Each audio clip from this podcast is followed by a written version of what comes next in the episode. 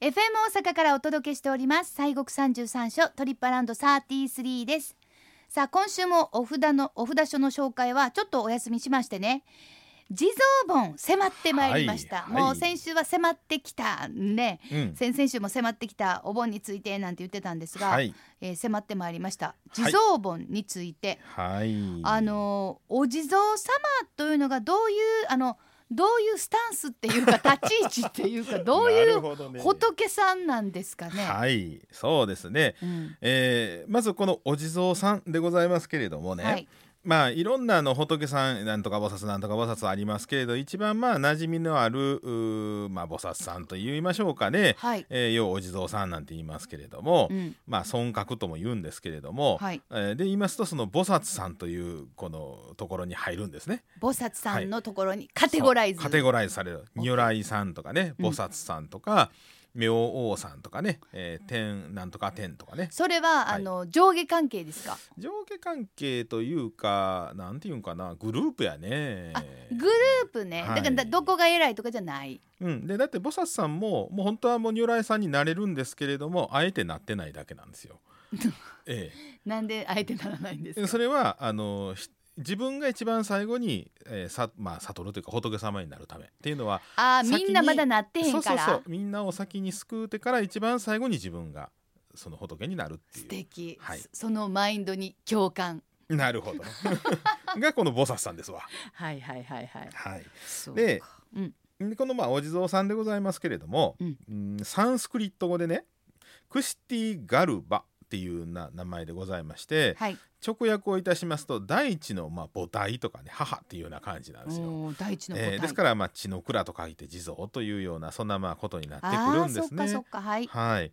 であのーまあお釈迦さんが亡くなりました後ね56億7,000万年後にですねいつって？え56億7,000万年後56億7千万後。はい。はあ、はあはあ、にそのお釈迦さんの次に仏様が現れてくると、ほうほうほう。えーですから56億7,000万年の間はあの仏様が現れてこないんですけれども、うん、えーその7えー56億7,000万年後にひょっこり現れてくるあの仏様っていうのが弥勒菩薩さんなんですね。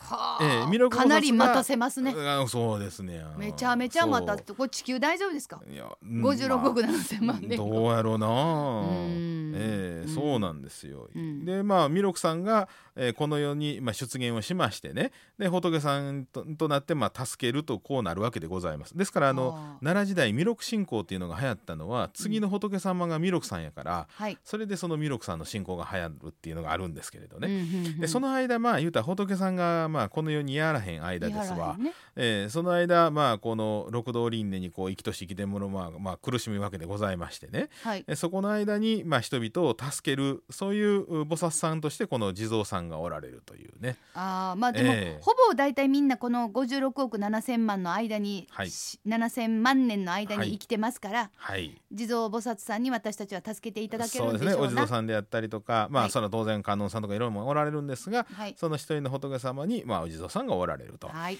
でこのお地蔵さんっていうのはお姿がねお坊さんのような格好してるんですよ。うんうん。であの衣今朝をつけまして頭は剃髪でねつるつるの頭してて、で左手に宝珠という玉を持ってたり、うん右手に釈上というね、えー、ジャラジャラというなるようなのを持ってははいはいはいるような、そういうふうなお姿で大体立っておられて足がは、まあ、ちょっと一歩出てたりとかね。あなんかちょいと。はいうんでまあ座ってはるのもありますし半跏像を言いまして腰掛けて、あの片足だけ足を組んでいるような半跏子結像みたいなねあんなお像なんかもあるんであすけれどちょっとアンニュイな感じです。そうそう半跏像ね。はい。ですからこれはあの実は出家者の形をしているっていうのはあの人々と人々の中において、えー助けるっていうそういう現れあなんですわ。はいはいはい違うとこにいはるんじゃそうなんですこから見てはるとかじゃなくて。じゃなくてね。うんうん。ですからあの長谷寺の観音さんはあの大きい観音さんあはいのはいはい。ありますでしょ？タッチさせてい。ただいた、あの観音さんの手にはね釈状を持ってはるんですよ。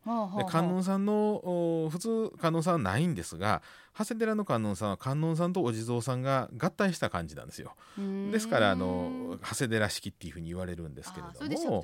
そう。なんですね。うんうんうんでまあこのお地蔵さんでございますけど中国でこの、まあ、地蔵信仰というのが、まあ、実は発生しましてはい。でそれが日本に伝わりまして平安時代の後期から本格的に、まあ、広がっていきまして、うん。えー平安末にはもう「今昔物語」なんかでもこのお地蔵さんの逸話が多数あの入ってくるんですね。収録されるようになります。であの閻魔大王の化身とも言われましてですね。そうなんですか？そうなんですよ。閻魔大十王王三段って言いましてね。へええ。なんかすごい対局にあるような感じします昔あの「あのへーへー」ってなんかありましたよ。あのテレビの番組で。何でしたっけ？へーへー。ボキャブラリーじゃないないななんあか。へボキャブラ天国？じゃなくてあのほら知らんななんかみんなへーあトリビア。か。トリビアの泉。あれで、えー、エンマさんは実はお地蔵さんなんですっていうのがネタであったんですけどね。その解説してるのが私のね指導教授やったっていうね、え ーまあどうでもいい話でございますが。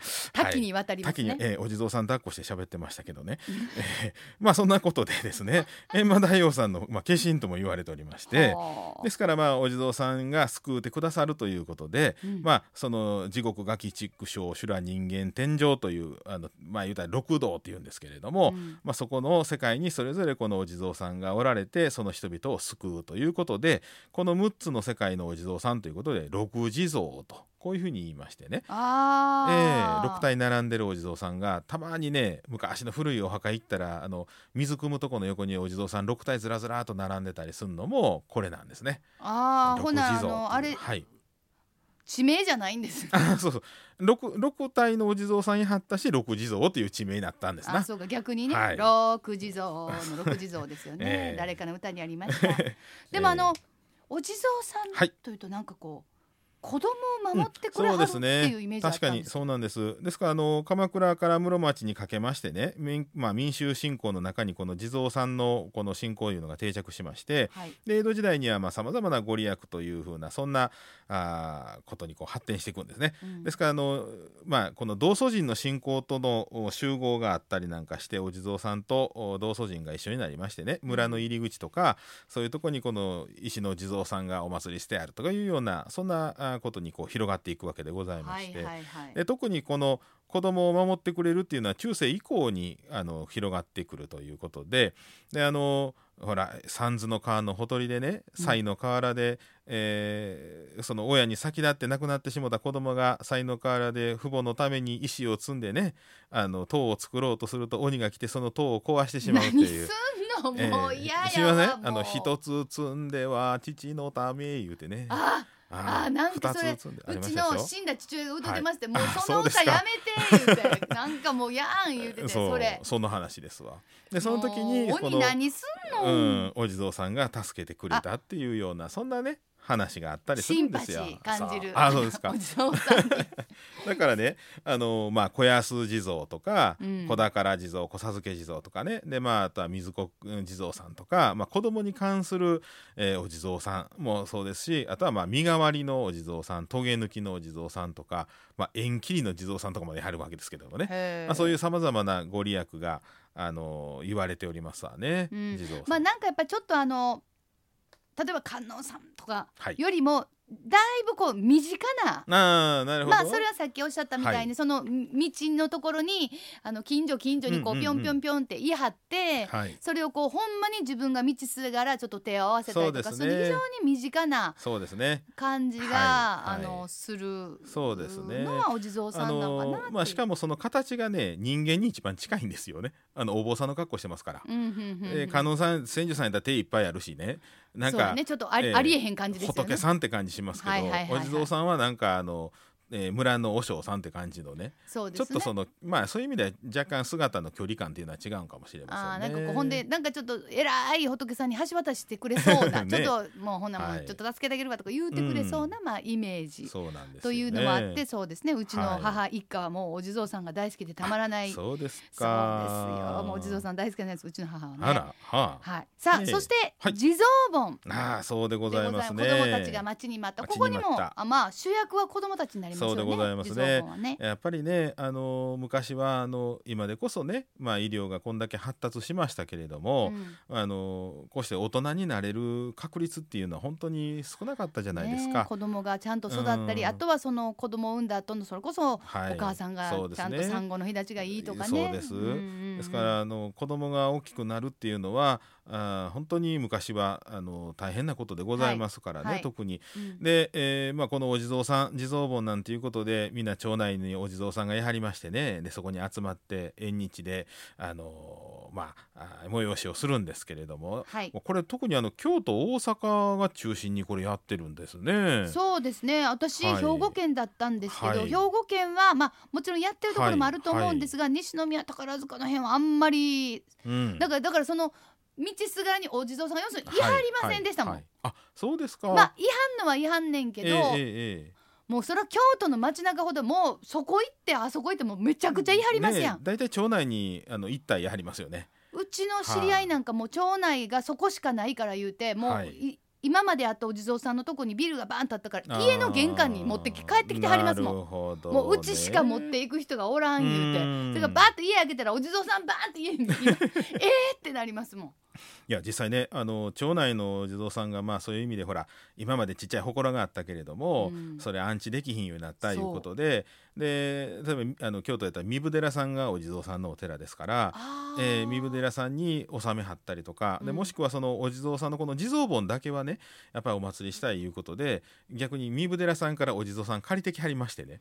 でそれであのおそこで町内のねお地蔵さんや地蔵盆したりなんかいうのもあるみたいですけどね。でも私も前の町内はもう子供いなくなっちゃってたんですよ。でもいつかまたできるし、えー。なくしたらほんまに子供ができなくなっちゃうからって言って、ある方がうん。ずっとやってはりました、ああそうですか。いやそれもほんまに。大変やね。大変なことやいやけど一立派やな回やめたらねほんまにそれで止まってしまいますからね。そう。ほんでここの町内から子供が亡くなるって言あってー。備えておっしゃってるかなんかまあいろんなその子供っていう、はい。子供っていうまあ未来そうです。をイメージしてなんかやってはんのかなってそうそうそう。感じがするんですけどうん。地蔵盆でまあね大体その、まあ、23日24日、まあ、毎月24日っていうのが、まあ、お地蔵さんの縁日っていうふうに言われたりとか、まあ、お寺によって23日っていうのが実は清水は23日なんですあけどね。